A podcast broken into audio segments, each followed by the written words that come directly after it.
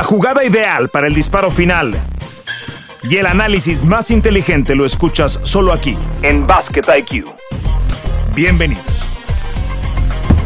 Bienvenidos a la edición de esta semana de Basket IQ. Los saludamos con mucho gusto, Miguel Briseño, Toño Rodríguez. Les agradecemos que estén escuchando este podcast y no olviden seguirnos donde sea que ustedes consuman eh, sus podcasts. Esta es una edición dedicada directamente a la NBA. Les recordamos que estamos para hablar de básquetbol en general. Le entramos, por supuesto, al básquetbol FIBA, pero estamos en una parte muy interesante de esta campaña de la NBA, llegando esta semana a la mitad por partidos de temporada, es decir, llegando a los 41 partidos por equipo vamos a hablar de quién es el MVP de la primera mitad de temporada. Tenemos algunos números muy claros y candidatos, por supuesto, que están punteando fuerte en redes sociales. También vamos a hablar después de la pausa, cuando terminemos con el tema del MVP, de un tema que ha causado mucha polémica en los últimos momentos. Si Dirk Nowitzki, después de que le retiraron su número 41 en Dallas, es el mejor extranjero que ha llegado en la historia y que ha jugado en la NBA. Y también vamos a hablar de los Grizzlies de Memphis, un equipo sensación, mientras conversamos el equipo más caliente en la NBA. Mike, ¿cómo estás? Bienvenido, el tiempo es oro, vamos a aprovecharlo. ¿Cuál es tu primer comentario de quién es el MVP de esta primera mitad de temporada? Hola Toño, qué gusto saludarte. Un saludo a toda la gente que nos escucha en Basket IQ. Em, la conversación ese, término me encanta, ¿no? Porque es, un tema como digno de premios, ¿no? ¿Quién está en la conversación? ¿Quién entra a la conversación? ¿Quién merece al menos una pizca de la conversación? Eh, es, una, es un buen concepto como para englobar, que eso no quiere decir necesariamente que vaya a recibir votos. Pero la conversación sobre el MVP quiero dejarlo muy en claro, no solamente pasa por estadísticas, sí es un, un renglón importantísimo, porque es al final lo, lo que está de, manera tangible, ¿no? O sea, los números que tanto puedes evaluar para bien o no a un jugador. Pero dentro de esa conversación también interviene el factor sentimental. Porque quien determina el jugador más valioso de una temporada son periodistas, son expertos, son votantes, son gente que siente y, que tiene su propia opinión y sus gustos. Y en, ese, e, e, en esa parte subjetiva, me parece que la narrativa de Steph Curry es indiscutiblemente para darle los votos a primer lugar. O si yo, o para ponerlo de esta manera, Toño, si yo tuviera una boleta enfrente y a mí la NBA me considerara para premiar al jugador más valioso de esta primera mitad de campaña, yo se lo daría a Steph Curry, indiscutiblemente, porque hoy ya regresa Clay Thompson y entonces, y, lo vimos estar de muy buena forma, lo habíamos platicado, Toño, teníamos preguntas sobre cómo iba a regresar Clay Thompson, regresó de maravilla, inclusive retacando el balón. Pero si este equipo pudo sobrevivir y, y, estuvo comandando la NBA todo este tiempo, es gracias a Steph Curry, que de paso, de paso, así como, como, como cualquier cosa, llegó a los 3.000 triples en su historia. Para mí, indiscutiblemente, el jugador más valioso de esta liga, al menos al momento, es Steph Curry. E, es el voto más sexy, ¿no es cierto? En este momento, en la primera mitad de Steph Curry, por lo que ha significado materia esa barca de todos los tiempos en cuanto a triples en la NBA, porque es un jugador además de los que caen bien en la liga, ¿no? En esa simpatía, Steph Curry tiene la simpatía prácticamente de todos en esta liga, hablando pues específicamente de periodistas, porque además es un jugador carismático de familia y educado, entiendo lo que dices, y a mí también me gusta ese voto pensando en que al final del día, ser el jugador más valioso de este equipo se traduce o se tiene que traducir, de cualquier equipo, se tiene que traducir en victorias. Y pues Golden State Warriors, mientras grabamos este podcast, es otra vez, para comenzar esta semana, el equipo que tiene la mejor marca de todos en la NBA. Además, podemos poner en la ecuación que este antes de la lesión de Clay Thompson, que coincide justamente con la primera mitad de la temporada, no es un super equipo en la definición de tener dos o tres de esos tremendos contratos como los tienen los Nets, como los tienen los Lakers, con jugadores Anthony Davis, LeBron. Ustedes conocen los nombres antes de Clay Thompson. Los Golden State Warriors no lo eran, aunque en mi opinión, Draymond Green sí es un super jugador solamente en el costado defensivo y en lo que da, pues en esta suma total de los Golden State Warriors. Sí, ese es el voto más sexy. Puedo estar de acuerdo contigo. No es el líder anotador en este momento no es el líder en asistencias en este momento, sí es el líder del mejor equipo y por supuesto está liderando con casi 40 puntos al que le sigue en más triples en esta temporada. Yo voy a ir con lo aburrido, Miguel, lo aburrido de las estadísticas y creo que ahí no hay mucho debate porque me eché, me eché un, un clavado bien profundo en las estadísticas para una columna que también se publicó en esta página de internet en espn.com.mx. La pueden buscar en nuestro sitio o en ESPN Deportes. Giannis Antetokounmpo es el líder en estadísticas en ese sentido y en las estadísticas más aburridas, que son las estadísticas avanzadas, ¿no? En esta estadística de valor por reemplazo, en esta estadística de win shares, que quiere decir básicamente eh, cuántas victorias se pueden atribuir principalmente a un jugador en su equipo y Giannis es el que tiene más, está por arriba de todos, incluso de Kevin Durant y, compañía. Eh, son las estadísticas más aburridas, perdón con eso, pero por decirlo de alguna forma, es, es, la manera más objetiva que uno tiene de calificar el valor de un jugador. Y además, estos Bucks van en ascenso. Yo creo que Yanis es para mí el, el, MVP de la primera mitad. Pero con, con todo y sus ausencias, o sea, hay que considerar eso también, ¿no? O sea, en un, en una temporada marcada por tantas ausencias y tantos colapsos de, de equipos, eh, tantas firmas de jugadores en el corto plazo, casi casi de, de asomarse a la calle para ver quién está disponible, con las ausencias de Yanis, eh, tú dirías que, o sea, sostienes que es el, jugador más valioso de la temporada sí, claro, sí, porque, y voy a ser todavía más aburrido, perdón, porque todas estas estadísticas avanzadas tienes una opción, tú lo puedes hacer en, en páginas como Basketball Reference o donde quieras, lo divides entre 48 minutos, es decir, quitas el sesgo si un jugador ha estado en 25 partidos y un jugador está en 40 partidos, lo divides entre 48 minutos y te dice casi, casi la estadística minuto a minuto quién está aportando más para su equipo y todos los números van en esas estadísticas con Giannis Antetokounmpo. También, por supuesto, en eficiencia defensiva, por lo menos entre los candidatos. Entonces, mi respuesta es sí. Y además, mira, este equipo estaba mal, comenzó muy mal las primeras dos, tres semanas de la temporada. Ya están en el cuarto lugar de la conferencia este y es de los equipos que ha tenido más ausencias, que eso pesa para todos, pero es de los equipos que ha tenido más ausencias. Voy con los números ya, digamos, tradicionales. Está con 28 puntos por juego, 11 rebotes por juego, seis asistencias por juego. Y, en estos tres rubros principales, el que más se le acerca es el vigente MVP, Nikola Jokic, porque pues obviamente Kevin Durant no está en esa cantidad tampoco de, asistencias y rebotes, no llega al doble doble y si lo hacen Jokic y, Giannis. Perdón, Miguel, por ser tan aburrido, es No, pero es que aquí yo no te la compro, te voy a decir por qué no te la compro, a ver. porque eh, justo decimos que esto es, o sea, cuentan los números, sí, es parte importante, pero cuentan las narrativas y tú y tú eres un votante que tiene corazón. Tiene, tú tienes un corazón muy grande, Toño. Tú tienes un corazón. Eh. A mí no me engañas. A tú no eres una máquina. No eres un tipo de esos que, que, que, van a rajatabla. O sea, no, no te gana.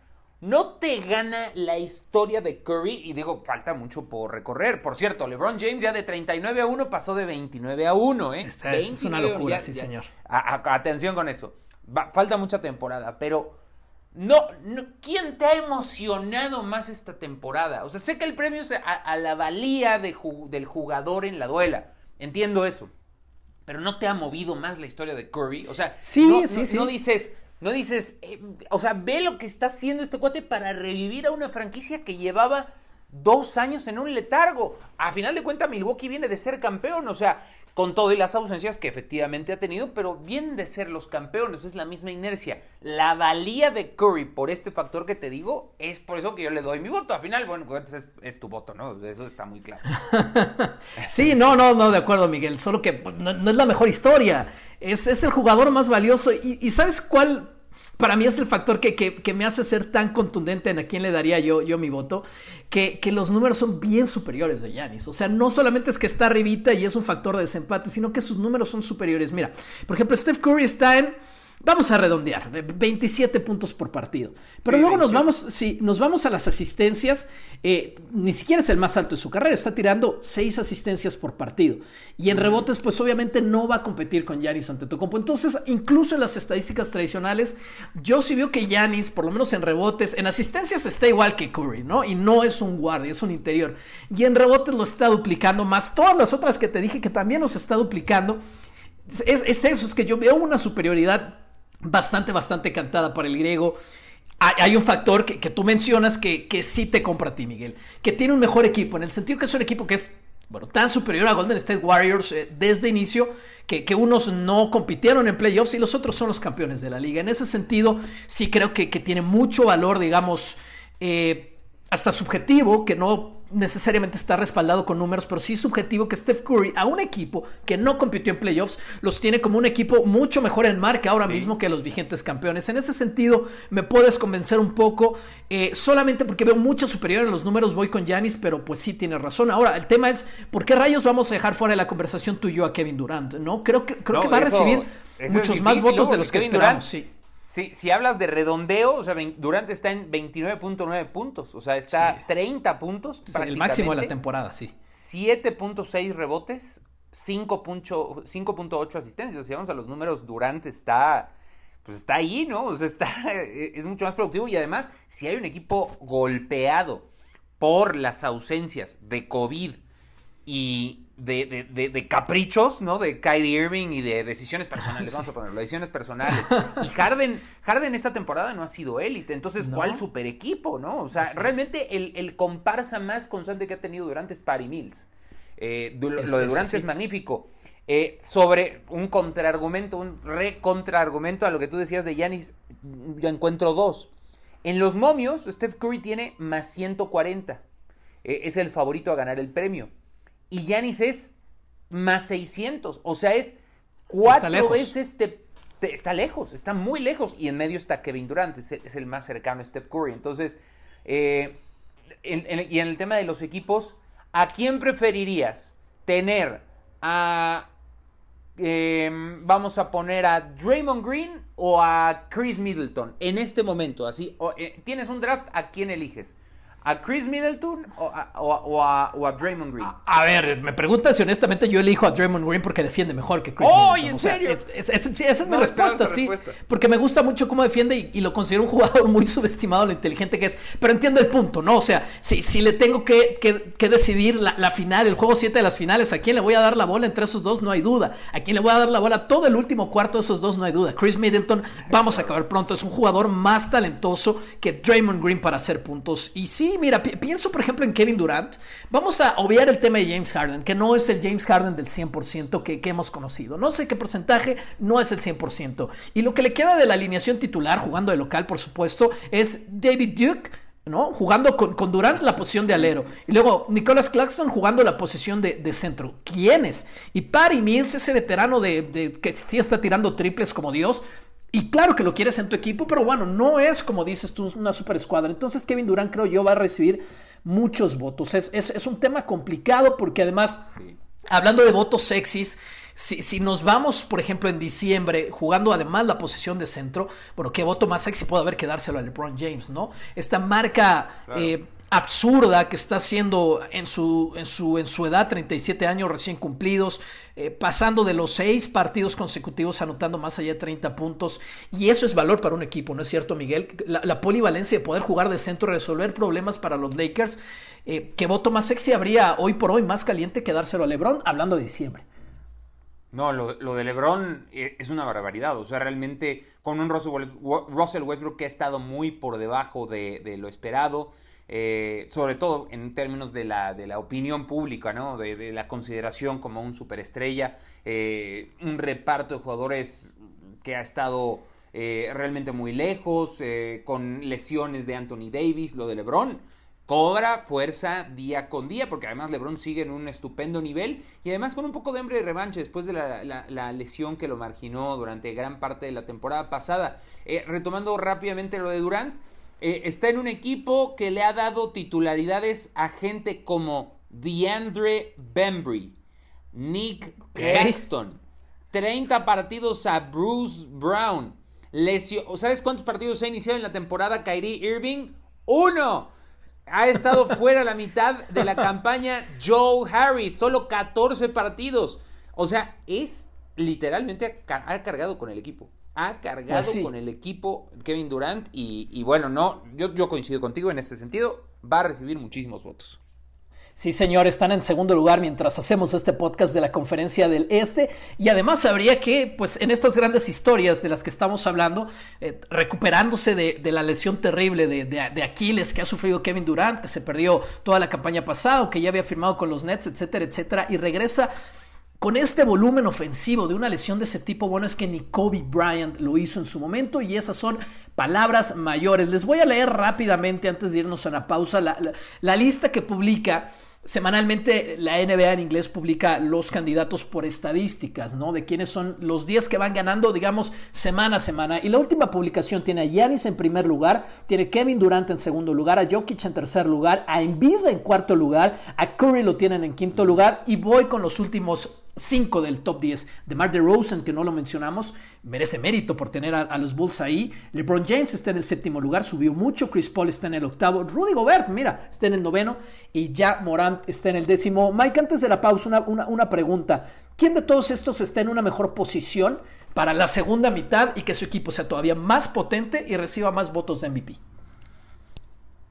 Yo creo que Yanis. O sea, yo creo que yo ahí sí te la doy. O sea, creo que Yanis está en posición, o sea, tiene mucho más potencial para seguir creciendo su candidatura que Steph Curry, que, recupera a otros jugadores, como es el caso de Clay Thompson, y entonces va a haber mermado la, su parte estadística, la parte narrativa de Steph Curry, y si gana partidos con disparos, eso es lo que puede alimentar, aunque creo que va a seguir teniendo excelentes estadísticas. Yo creo que Yanis va a seguir creciendo, va a seguir recuperando compañeros eh, que le van a nutrir esas estadísticas. Él sigue siendo un líder indiscutible y además él, él, es, muy, eh, es muy humilde. O sea, porque me llamó mucho la atención en ese partido que le ganan a los Nets diciendo, no, no, no se equivoquen, el mejor jugador de la liga es Kevin Durant. O sea, le acabo de ganar, sí, acabo de lucir como una planadora, sí, pero el mejor jugador de la liga es Kevin Durant y eso también cae muy bien y eso nutre a las historias aunque Toño Corazón de Piedra no lo quiera Quién sabe, se me puede, si, si viene la boleta en los siguientes meses, se me puede aflojar un poco el corazón al momento de poner mi voto. Hacemos pausa en Basket IQ, regresamos Miguel Briceño y Toño Rodríguez. Bueno, ¿quién es su candidato a MVP? Nos lo puede decir en Twitter. Eh, síganos, búsquenos eh, y también mencione, por supuesto, este podcast. Hacemos una pausa y regresamos para debatir ahora si Dirk Nowitzki es el jugador internacional más importante que ha estado en la NBA y hablar también de los Grizzlies que merecen mucho respeto. Esto es Basket IQ. Regresamos. Seguimos con ustedes Miguel Briceño y Toño Rodríguez en esta edición semanal de Basket IQ. Aquí sí necesitamos quemar las neuronas. Ya el debate del primer bloque era interesante con el MVP de la primera mitad de temporada. Este todavía está para romperse más la cabeza. Dirk Nowitzki le acaban de retirar los Maps el número 41, el jugador más importante en la historia de esa franquicia. Los hizo campeones, se llevó además el MVP de las finales, se llevó además antes un MVP de la temporada regular, un alemán que es el jugador con pues más tiempo en una sola franquicia en la historia de esta liga y además pues es un histórico, top 10 en eh, puntos anotados en la historia de esta liga, así que pues sus eh, credenciales son muchísimas para que le retiraran, retiraran, ese número y para abrir el debate, Miguel, de si es el mejor jugador internacional que ha venido a esta liga, es decir, no estadounidense. A, ver, yo también aquí voy a ser amargado como el anterior con Steph Curry. Para mí la, respuesta es que no. no. No creo que pueda ser mejor que Hakim Olajuwon, por ejemplo, y ni siquiera creo que, que sea mejor que Giannis Antetokounmpo con todo lo que ya hizo Dirk y que le falta hacer a Giannis. ¿Tú qué piensas? Wow, o sea, ¿me quieres decir entonces que Hakim y Giannis son tu 1-2 de mejores extranjeros de la liga? Sí, señor, sí, señor. Y mi predicción es que Giannis lo va a pasar pues no en muchas temporadas más, quizás en 5 o 6 años.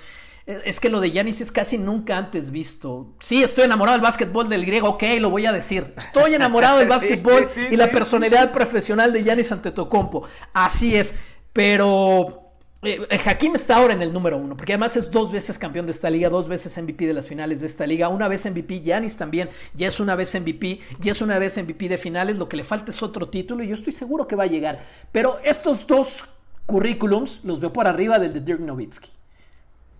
Ok, eh, entiendo por qué. Desde ahora te voy a decir Sorba Rodríguez. Sorba Rodríguez en lugar de Toño Rodríguez, este, Sorba el griego, Sorba eh, Rodríguez el griego. Eh, entiendo y, hoy yo no lo diría, Hoy, hoy yo no lo podría asegurar ni siquiera que esté en el top 2, como tú lo pones, pero sí tiene todo, todo, todo, todo, todo Giannis Antetokounmpo para ser el mejor extranjero de la historia. Eh, lo de Hakim Olajuwon es fenomenal. Dos títulos siendo el macho alfa. Mucha gente dice, pero es que los ganó cuando se fue Jordan. Bueno, sí, todos los demás también los ganaron cuando no estaba Jordan, ¿no? O sea, Dirk, Giannis y el que tú me digas, ya lo ganaron cuando no estaba Jordan. Entonces ese argumento me parece que se anula, se anula con el que tú me digas. Eh, para mí, el uno no es Hakim, no es Giannis y no es, no es tampoco Dirk Nowitzki. Para mí, el mejor extranjero en la historia de la NBA se llama Tony Parker. Tony Parker, mucha gente dice, ah, es que Dirk Nowitzki ganó un título NBA y fue MVP para ganarle a LeBron James. Bueno, pues las noticias que les tengo a todos ustedes es que Tony Parker también ganó un MVP de las finales en 2007. No sé por qué mucha gente como que lo pasa por alto. Ganó el MVP de, las finales en el equipo de Tim Duncan, ¿no? uno de los mejores 10 jugadores de toda la historia de la liga. Y tuvo cuatro títulos NBA. Cuatro títulos NBA en los cuales también le ganó uno a LeBron James. Entonces, realmente creo que Tony Parker, no sé si sea su personalidad o la personalidad de los Spurs, pero cuatro títulos NBA, un título de MVP de finales, seis veces All Star, eh, ser parte de una dinastía con un rol súper protagónico. Ponen a Tony Parker para mí como el mejor extranjero de todos los tiempos. Pongo dos a Novitsky y pongo tres a Hakim y cuatro a Yanis con una perspectiva severa como para desbancar a todos automáticamente. Pero hoy pongo a Tony Parker por estos eh, por estos argumentos. Claro que Dirk Nowitzki, bueno, pues tiene la constancia a favor, ¿no? O sea, además de los trofeos, fue 14 veces All-Star, este, ganó un concurso de triples, fue cuatro veces All-NBA, o sea, tiene, todos tienen argumentos muy sólidos. Pero, caray, yo lo de Tony Parker mm, mm, lo destacaría por encima de todos. insisto, no sé por qué, eh, no sé si se disfrace o se fusione con esta personalidad un tanto del chico aburrido porque estaba en los Spurs de San Antonio. No sé qué es lo que suceda, pero la consideración de Tony Parker para mí debe de estar como el mejor de todos los tiempos. Como que uno piense que Popovich les enseñó a, no recibir premios individuales, casi, casi. Hay una cosa interesante con Tony Parker, que, es, que es un debate más amplio incluso que este. En la lista que dio esta temporada la NBA, ¿no? Votada igual por sus expertos, jugadores y leyendas, etcétera, etcétera, de los 75 mejores jugadores en la historia de la liga, no está Tony Parker. Tony Parker no fue considerado en esta lista de los 75 mejores de la liga, lo cual me parece una grosería enorme por los argumentos que cae Miguel. Ahora, no me parece una grosería tan grande, pero sí una grosería que, Tony Parker lo pongas de número uno.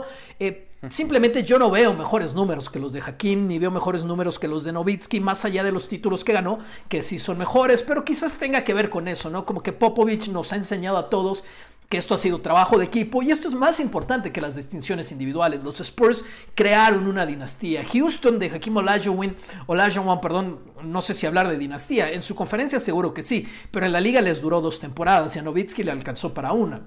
Quizás ahí tengamos que valorar lo de, lo de Tony Parker de manera distinta, que además fue pues el point guard, el movedor, el hombre que tenía el balón en sus manos de este equipo que, que arrasó con cuatro títulos, cinco, bueno, pero él no estaba en el primero, que, que fue de Robinson y, y, de Duncan. Yo me voy a quedar con lo de Shaquille Olajuwon, además, porque sabes que creo que hay, hay, algo que, que, vale la pena mencionar, que fue seis veces seleccionado al primer equipo de la NBA, es decir, los cinco mejores jugadores de la temporada. Él recibió ese premio cinco veces. Dirk Nowitzki eh, recibió ese premio cuatro veces y Giannis Antetokounmpo, que todavía tiene mucho por dar, lo, lo, ha recibido por ahora tres veces. Además, otra cosa que, que creo yo diferencia el, el CV de Giannis como diferencia el de Michael Jordan en ese debate de quién es el mejor de todos los tiempos, etcétera, etcétera. Giannis como Michael eh, han ganado el premio, ganaron el premio al defensivo del año y creo yo ese es un premio que te habla mucho del valor real y el peso real en todas las dimensiones del básquetbol eh, y, de una cancha. ¿Hay forma en la que te convenzan que Tony Parker no es ni siquiera top 3, Mike? No, top 3, ahí sí me voy en este momento y me salgo de, la grabación del podcast. O sea, top 3, no, no, no aceptaría que lo sacaras. Sí, sí entiendo tus argumentos para Hakim. O sea, Hakim, Hakim Olajuwon fue un pionero en ver a pivotes con habilidades de jugadores más pequeños. O sea, cuando, cuando vemos hoy a Anthony Davis o al propio Giannis Antetokounmpo, ¿no? que no es un, no es un pivote, pero, pero tiene las dimensiones de uno, eh, moverse con esa soltura eh, de la década pasada, o de la antepasada más bien, de los 2000 para acá, el primero que lo hizo fue Hakim Olajuwon. El primero que, que parecía una bailarina midiendo 2.16 fue Hakim Olajuwon. El primero que disparaba y, que colaba y que fintaba como si fuera un base armador siendo pivote era Hakim Olajuwon. Más que era un defensivo temible. O sea, era insuperable, era una muralla Hakim Olajuwon, varias veces ganador del premio defensivo del año. O sea, Hakim, Hakim fue un, antes y después en esta liga, un hombre súper dominante y un tipo ejemplar. Además, eh, digo, ya al final se movió eh, acabó sus días en Houston, pero la camiseta de Houston, el jugador más importante en la historia de esa franquicia se llama Hakim Olajuwon y eso es indiscutible y, no pretendo eh, decir o, desacreditar a quienes opinen de esa manera. Dos veces ganó el defensivo del año, eh, además líder en rebotes en múltiples ocasiones en la NBA y que, tiene, no vamos a decir, pero tiene un proceso de de americanización distinta al de, al de Giannis, al de Tony, que ya eran pues de alguna forma profesionales antes de llegar a la liga, por supuesto, de Novitsky, él va de hecho y se enamora de, Houston, porque va al programa de Houston como universitario, él deja su país natal que es Nigeria para llegar a los Estados Unidos, llega a la ciudad de Houston y ahí construye la leyenda de la que hemos hablado. También queremos escuchar sus votos en este sentido. Bueno, de, de Manu no hemos hablado, por supuesto, que, que Miguel y yo lo tenemos una alta valía entre los mejores, pero bueno, en distinciones individuales, ahí están nuestros candidatos. Curioso, ninguno de los dos pone a Dirk Nowitzki, quien inició esta conversación, porque le retiraron el número 41 la semana pasada. Ninguno de los dos lo ponemos en el primer lugar. Y eso, que ese sí que es un verdadero tipazo, tipazo, de los jugadores más simpáticos que ha tenido en la historia esta liga. Ahí a lo mejor con Boban Marjanovic, yo sí lo pongo en el top 3 de todos los tiempos. Vámonos a otra conversación. ¿Qué vamos a hacer con los Grizzlies de Memphis y hasta dónde pensamos que este equipo puede llegar? Mientras platicamos, es el equipo más caliente en la NBA. Eso quiere decir que tienen nueve victorias consecutivas. Esto viene, por supuesto, desde el cierre del año pasado. Han comenzado en fuego este año. Eh, Jamorant, después del regreso de su lesión, se convirtió en el jugador eh, nombrado por la NBA en el más destacado de la conferencia oeste de la semana pasada. Y, además de, de, toda esta, digamos, constelación, no de estrellas, pero sí de jugadores que han encajado perfectamente en su papel, yo también voy a destacar los números que me parecen muy buenos de Desmond Bain. Usted se puede preguntar quién es Desmond Bain. Bueno, es un jugador eh, que está con Memphis, que, que, apenas está probándose, digamos, en la liga, tiene 23 años de edad, pero sus números, sus números han pasado por debajo del radar. Mire, él está tirando 48, 43 y 89, es decir, por, porcentajes, por supuesto, en tiros de campo, en triples 42%, ojo, y 90% casi desde la línea de tiros libres. Creo yo esto es un gran resumen de lo que significa este equipo de los Grizzlies, que es son un equipo muy eficiente. Y es un equipo además, mm, bueno, no es esto un mérito especial esta temporada, porque todos han tenido momentos de, graves ausencias, pero eh, tal vez eh, el equipo de Taylor Jenkins es de los que más han sufrido con bajas. El propio John Morant ha jugado solamente 29 partidos. Eh, los que más tienen es el Desmond Bain, precisamente el que mencionas, y Jaren Jackson. Hay que, hay que hacer mención de Jaren Jackson. Jaren Jackson tiene cuatro años en la liga. Fue pick 3 global del draft 2018 de la NBA. Es un jugador que había quedado muy lejos junto con Marvin Bagley, me parece, por ahí también del mismo draft. Eh, había quedado de ver. Y Jaren Jackson está tirando de maravilla Está anotando 16 puntos por partido. Jaron Jackson es un triplero, es un hombre grande, no tan habilidoso como, como Anthony Davis, no pretendo compararlo con él, pero está siendo al fin la fuerza que los Grizzlies esperan de él. El Dylan Brooks es un hombre del que probablemente no se hable gran cosa, no, no es sexy hablar de Dylan Brooks, como, como dice Toño, ¿no? Esa, eh, esa expresión, la verdad es que me gusta mucho. Y Eh, Steven Adams, ¿no? Con, con la salida de Jonas Valanciunas, eh, en ese canje que hicieron, llegó Steven Adams y es señor constancia. Nunca vas a, esperar algo clutch, algo súper estelar de Steven Adams, pero el capitán Garfio eh, es un tipo que, le ha dado solidez a este equipo y junto con un reparto que es de Anthony Melton, Kyle Anderson, Tyus Jones, Brandon Clark, entre otros jugadores.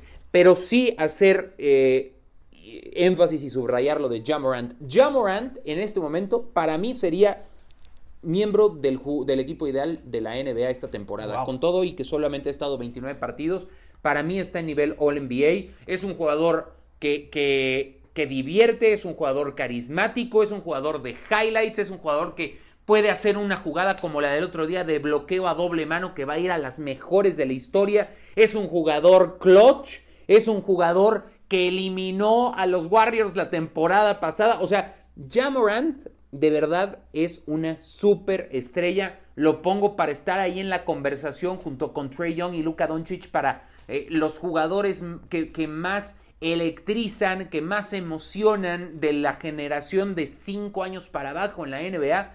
Jamorant es una auténtica maravilla y estos Grizzlies no creo que podemos ponerlos todavía como contendientes, pero sí como animadores y sí para hacer una piedra en el zapato para cualquier equipo en la conferencia oeste. Es una locura lo que salta ya Morant, ¿no? Hablando de, lo espectacular que es, usted seguramente habrá visto en redes sociales y si no busque, ponga ya Morant, es lo primero que le va a salir, ese salto vertical para hacer ese bloqueo contra los Lakers a dos manos. Es una jugada que pues, yo, ni siquiera sé si es de voleibol, no sé si, si esa jugada cabe en algún deporte que, que hayamos que hayamos visto de forma regular. Bueno, el tipo salta con una elevación de esas que cuando tú ves un video de Michael Jordan y dicen, ah, se está volando, ¿no? O sea, ya, ya que pare de ir hacia arriba, ¿no? O sea, no puede seguir yendo hacia arriba, es absurdo que siga yendo hacia arriba. Es ese tipo de videos y, y ya Morant sigue yendo hacia arriba, hacia arriba, y parece que nunca va a parar, no que nunca va a caer, sino que nunca va a dejar de, ir para arriba. El salto vertical de Morant es realmente destacado. También hay que mencionar que Taylor Jenkins, su entrenador, que es un alumno de, de Mike Budenholzer, lo acompañó desde Atlanta, después breve periodo también con los Bucks, tiene tan solo 37 años de edad, 37 años de edad y está tomando por asalto este momento de la liga. La gran pregunta, Mike, ¿hasta dónde con los Grizzlies en la postemporada? Si damos por hecho que se van a meter, aunque sea el play o de la forma que sea, pero es un equipo que ahora están en el cuarto lugar de la conferencia oeste, quizás no sea lo más sostenible que se mantengan ahí, ojalá que sí, por supuesto detrás de Warriors, son Jazz, que uno piensa son los equipos más sólidos, pero los Nuggets también deberían ser más sólidos que ellos, los Clippers en algún momento, los Lakers si tienen una buena segunda mitad. Pero los Grizzlies podemos dar por un hecho que van a competir más allá de la temporada regular. ¿Hasta dónde? Pensando en la juventud, pensando en el eh, derecho de piso que hay que pagar, yo, creo que este es un equipo que, que si pasara de la primera ronda a mí me sorprendería mucho. Em, yo veo a Memphis clasificando directo a playoffs, es decir, top 6 de la conferencia y sin mucho problema, ojo, sin mucho problema, tomando en consideración que los Lakers van a seguir creciendo. Eh, yo ahí difiero, veo más sólidos a Grizzlies que a los Nuggets esta temporada. Ok. Eh, yo, yo sí los veo mejor. Inclusive en la misma conversación que los Mavericks, que no sé, para mí los Mavericks les falta algo, hay algo que no me convence en ese equipo. Eh, los veo muy bien, los veo clasificando quintos a los Grizzlies, Memphis, a, los Grizzlies de Memphis. Eso es lo que espero de ellos. Y por qué no, en una quinta posición que si bien te va, podría ponerte a los Mavericks o podría ponerte a los Nuggets. Porque ya si te, te pone a, eh, te vas un poco más abajo y te, te, enfrentas en primera ronda al Jazz de Utah o a los Phoenix Suns, pues sí sería mucho más difícil de ganarles una serie a cuatro partidos. Pero no me sorprendería si eliminaran a uno de estos equipos. Claro que si, que si se van más abajo y hasta rozan por ahí el play-in porque bajan su nivel en la segunda mitad de la temporada, pues eh, sí eh, enfrentar a los Warriors o a, los Suns o al Jazz de Utah, como menciono, pues sí sería muy, muy difícil de eludir a la primera ronda, pero sí creo que bien podrían llegar a unas semifinales de conferencia y me parecerían eh, pues un, un, equipo de caballo negro que, insisto, puede ser la piedra en el zapato de cualquiera con Jamoran todo es posible mientras él esté activo, ¿no? O sea, si hay algo que le pase a Jamorant y que acabe su temporada, pues ahí ese equipo cambia completamente su faceta y, su, y su investidura, su investidura, pero bueno, este, yo así veo a Grizzlies como una amenaza en el oeste que yo creo que en este momento es un equipo al que nadie se quiere topar. Sí, señor, lo que son las cosas, ¿no? La misma generación de draft de, Sam Williamson, de RJ Barrett y ya Morant viniendo desde un programa pues mucho más humilde en términos de básquetbol que, Duke está donde está liderando a ese equipo. Buscando rápido en internet artículos sobre cuánto salta ya Morant. Eh, los saltos más grandes, digamos, registrados eh, en, la NBA son alrededor de 48 pulgadas, que esos son 125 centímetros de salto vertical. Michael Jordan saltaba 48 pulgadas en, registros, digamos, oficiales. Eh, Dennis Smith Jr. también 48 pulgadas. Zach Lavin espectacular, campeón del concurso de clavadas, 46 pulgadas, Zion Williamson, 45 pulgadas. Bueno, hay cálculos que ya Morant, dada la estatura que tiene, él es un jugador de una estatura que no es claramente la de Michael Jordan, él mide 6'3, eh, habría necesitado para, para, este último highlight, ese, ese bloqueo a dos manos, por lo que rebasó el aro con los cálculos que hay, que hay por lo menos brincar 48 pulgadas, pero se ve un poco más allá de eso, entonces hay quien especula que brincó 50 pulgadas, esos son 127 centímetros de salto vertical, vertical, con lo cual creo que pues es una cantidad digna para cerrar este podcast. Mike, no sé si tengas algo que agregar. No, simplemente la... Eh, eh, pues eh, la, velita puesta en los Grizzlies, que la verdad es un equipo que me emociona mucho, que, que, ha crecido en los últimos años y, bueno, pues con con la invitación para toda la gente que, nos ponga sus comentarios eh, en este podcast, que se suscriba y que nos comente, sobre todo de la parte del el, mejor extranjero de la historia. Creo que ahí este, es donde, donde más diferimos. Bueno, diferimos en todo, en, lo del MVP también. Pero sí, lo del extranjero es, e, es algo que merece mayores consideraciones, pero bueno, ya será en otra ocasión. Un abrazo para todos. Esto es Basket IQ. No se olvide seguirnos donde sea que usted consuma su podcast. Hasta la próxima. Suena la chicharra y el fuego se apaga en la duela. Nos escuchamos en una próxima emisión de Basket IQ.